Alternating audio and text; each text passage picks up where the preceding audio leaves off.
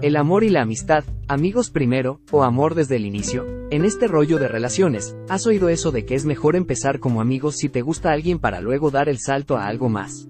Pues, alto ahí, esta idea no siempre es la que suena más real. La amistad es como la roca sólida en el mundo de las relaciones, ¿verdad? Dicen que es para siempre. Pero, ¿qué hay del amor? A veces parece que esas chispas se apagan más rápido que un match en una app de citas. Pero, ¿deberíamos comprar la idea de que un amigo es para siempre mientras que un amor puede ser solo pasajero? Vamos a profundizar un poco más. El rollo con el amor verdadero es la autenticidad, tanto contigo mismo como con el otro. Si lo piensas, los mayores arrepentimientos no suelen ser por los errores que cometemos, sino por las oportunidades que dejamos escapar.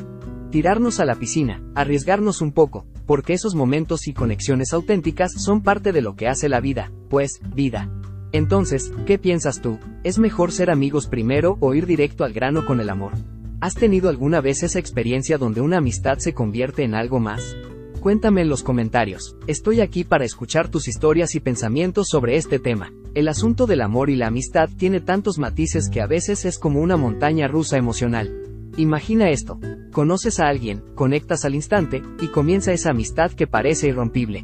Pasan los días, las risas, las confidencias, y de repente, algo cambia.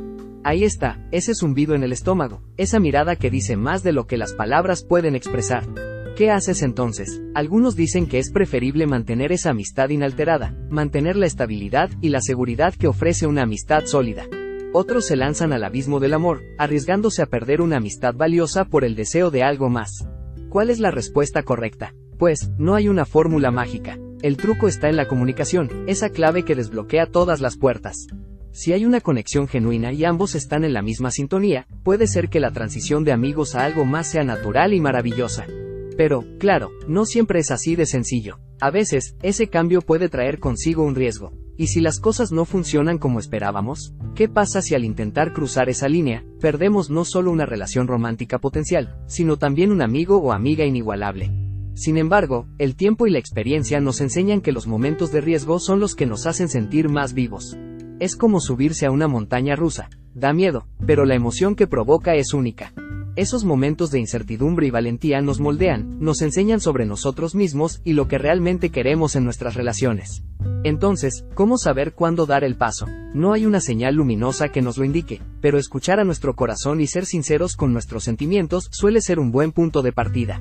Y, claro está, el respeto mutuo es fundamental en cualquier dirección que tome la relación. ¿Y tú, has estado en una encrucijada similar? ¿O prefieres mantener la amistad tal como está? Cuéntame tu historia, porque al final, cada experiencia es un nuevo capítulo en este gran libro de relaciones humanas. Hasta la próxima.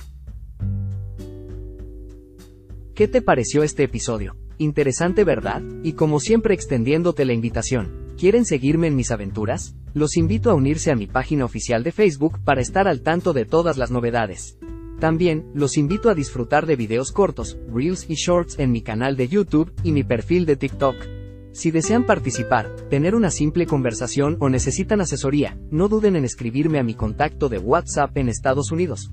Más 1, 720, 301, 24, 64. Estoy aquí para ayudar, recibir sugerencias o charlar sobre algún episodio del podcast que te haya llamado la atención. Recuerden que siempre serán bienvenidos. Un saludo de su amigo, Luigi Remigi. ¡Feliz día!